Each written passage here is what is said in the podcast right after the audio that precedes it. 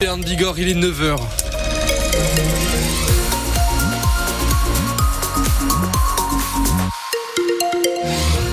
Votre météo locale s'accompagne de pluie, d'orage et par euh, endroits quelques flocons. C'est ce que nous ont dit deux auditrices. On en parle dans quelques instants, juste après vos informations.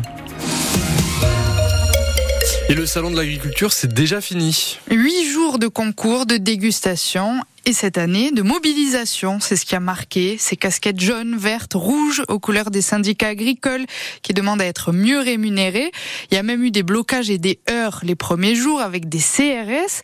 Farida Noir, les agriculteurs que vous avez rencontrés, espèrent qu'on en retirera quelque chose. À quelques heures de la fin du salon, Thierry, éleveur de vaches Gascogne des Pyrénées, fait le bilan. Un salon spécial, bizarre. Il était dans les heures avec les forces de l'ordre le premier jour, une journée gâchée, dit-il. Mais il repart quand même avec un esprit positif. Un salon euh, plein d'espoir. On espère qu'on va être entendu et qu'on ait gagné le, le cœur des Français, voilà, qui vont euh, manger plus de viande, euh, de la bonne viande de qualité, oublier un peu ces viandes qui sont importées d'autres pays et, et qui est pour nous une concurrence déloyale. Dans les allées, il faut jouer des coudes car le public est là et c'est ce que veut retenir Lionel Vaxelaire, éleveur, avant de repartir dans sa ferme avec ses deux vaches de race logée. Quand on entendait que ça soutenait les agriculteurs pendant les premières manifestations, en fait, on s'aperçoit que le grand public est au rendez-vous, donc ça fait plaisir. hein. Des visiteurs qui posent plus de questions cette année sur le quotidien, les difficultés. Valentin est éleveur de vaches laitières dans l'Orne. Certains euh, cherchent à comprendre euh, notre détresse plus ou moins. Moi j'ai expliqué mon point de vue à moi et les problèmes qu'on avait euh, chez nous notamment. On repart à la maison, euh, on en retient un, un beau salon et on est prêt à revenir. Le salon fermera ses portes au public ce soir à 19h. Et pendant ce salon, le gouvernement a continué d'annoncer des mesures pour l'agriculture. Samedi dernier, Emmanuel Macron a promis des prix planchers pour que les producteurs ne vendent pas à perte. Et hier, le secteur agricole a rejoint la liste des métiers en tension. Ça veut dire que les exploitants peuvent plus facilement recruter à l'étranger. Le recrutement, c'est un gros enjeu. hein. On estime par exemple que dans 10 ans, la moitié des éleveurs laitiers auront pris leur retraite.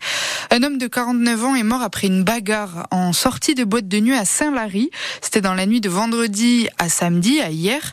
C'est une info de nos confrères de la Nouvelle République des Pyrénées. Selon le journal, trois suspects des Charentais sont en garde à vue. France Bleu Bern Bigorre, 9h02. Les travaux ont repris au terme de Salis. Ils ont repris cette semaine après quatre mois d'arrêt. C'est le groupe France Terme qui a racheté l'établissement il y a deux ans et demi qui finance les travaux. Travaux retardés parce que le budget a pris 30% avec l'inflation plus les imprévus qu'on découvre au fur et à mesure du chantier.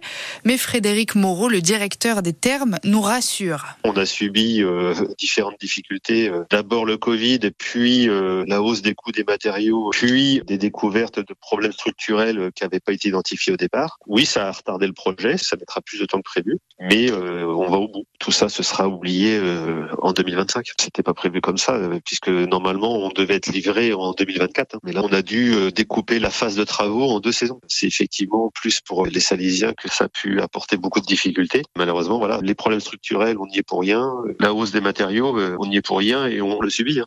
Et c'est le soulagement aussi, cette reprise des travaux, chez les commerçants de Salis. Maureen Salva tient la boutique Créativité et elle est aussi présidente de l'association des commerçants et artisans. On est très content d'apprendre que les travaux reprennent, parce qu'il y a eu des petites rumeurs qui circulaient comme quoi euh, ça serait peut-être compliqué. Sur le planning qui nous avait annoncé euh, lors de l'achat, il y a eu un an de décalage. Quand des, rumeurs ont commencé à tourner pour dire que c'était reporté, bah, ça a commencé à s'affoler un petit peu. Donc euh, là, ça nous rassure de savoir que les travaux sont en bonne voie. L'ouverture des termes a toujours un impact sur nos commerces, puisque on est une ville où on a la chance d'avoir encore pas mal de commerçants ouverts. Et pour maintenir ce niveau de commerce, en fait, il faut qu'on arrive à faire notre chiffre, comme on dit, sur la saison thermale. Et euh, dès qu'on a une inquiétude sur euh, les temps d'ouverture des termes, on sait que ça a un impact sur nos commerces en direct. Maureen Salva, présidente de l'association des commerçants et artisans de Salis, au micro de Martin Dufaux. À Gaza, le Hamas dit qu'une trêve pourrait être signée d'ici 24-48 heures si Israël accepte ses demandes. Les négociations ont repris ce matin au Caire, en Égypte, puisque la famine menace hein, en territoire palestinien après presque cinq mois de guerre entre Israël et le Hamas. Vos informations sur France Bleu Bern Bigorre et en foot, le Pau FC a perdu contre Caen hier. 3-2 sous le déluge, de la pluie et même un peu de neige au Noustecamp. Charles Bolly et Oumar Ngom ont bien marqué côté palois, mais un peu tard, dans le dernier quart d'heure, après une heure d'approximation. C'est ce que regrette l'entraîneur adjoint du POFC, Stéphane Lièvre. C'est ce qui nous a manqué en première mi-temps, un peu de folie, un peu de changement de rythme. On n'a pas forcément réussi à faire, euh, bien sûr, euh, le début de match qu'on souhaitait parce qu'on voulait être assez agressif dans notre organisation, pouvoir jouer les transitions, avoir une supériorité au milieu qu'on n'a pas réussi à trouver.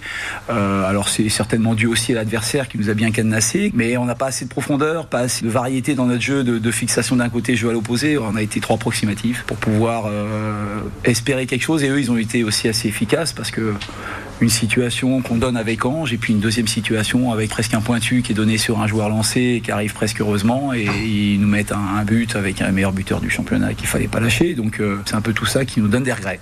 Voilà, le Pau FC est donc dixième euh, ce matin de Ligue 2 et va jouer à Dunkerque dans le Nord le week-end prochain. Match important puisque Dunkerque c'est le premier relégable de ce championnat et le Pau FC a pour l'instant six points d'avance sur ce club.